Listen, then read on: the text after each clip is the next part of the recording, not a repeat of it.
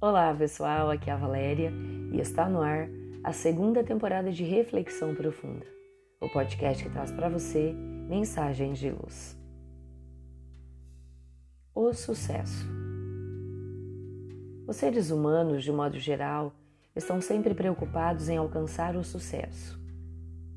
O mundo convencionou que sucesso é o triunfo nos negócios, nas profissões, nas posições sociais com destaque da personalidade, aplausos e honrarias. Causam impacto as pessoas que desfilam no carro do poder. Despertam inveja a juventude elegante, a beleza física, os jogos do prazer imediato. Produzem emoções fortes as conquistas dos lugares de relevo e projeção na política, na sociedade. Inspiram mágoas aqueles que parecem triunfar na glória e êxito terrestres. Esse sucesso, porém, é de duração muito curta. Todos passam pelo rio do tempo e estão sujeitos a transformações. Risos se convertem em lágrimas, destaques cedem lugar ao abandono, bajulações são substituídas pelo desprezo. Beleza e juventude são alteradas pelos sinais da dor do desgaste e do envelhecimento. O indivíduo que luta pela projeção exterior sofre solidão, vazio, frustrações e tédio. Aquele tido pela sociedade como uma pessoa de sucesso não é necessariamente uma pessoa feliz. Todavia, muitos perseguem esse sucesso e, para mantê-lo, se desgastam emocionalmente, inspiram ódios, guerras surdas ou declaradas, acumulam desgostos. Todavia, há um outro sucesso, efetivo e duradouro, que temos esquecido. É a vitória sobre nós mesmos e as paixões primitivas. Quando nos propomos a essa busca, nos sentimos vencedores, porque dominamos nosso mau temperamento, as emoções degradantes. Como consequência, sentimos paz. Nós nos tornamos gentis, irradiando bondade e conquistamos em profundidade aqueles que de nós se acercam. O sucesso sobre nós mesmos acentua a harmonia e aumenta a alegria. Tornamos-nos candidatos que contribuem em favor do grupo social mais equilibrado e feliz.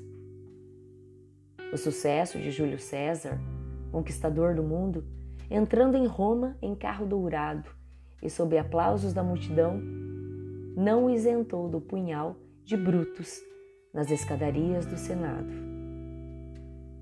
O sucesso de Nero, suas conquistas e crueldades não o impediram da morte infamante a que se entregou desesperado.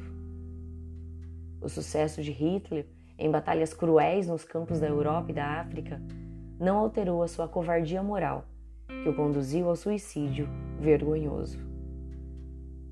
O sucesso, porém, de Gandhi o fez enfrentar a morte proferindo o nome de Deus.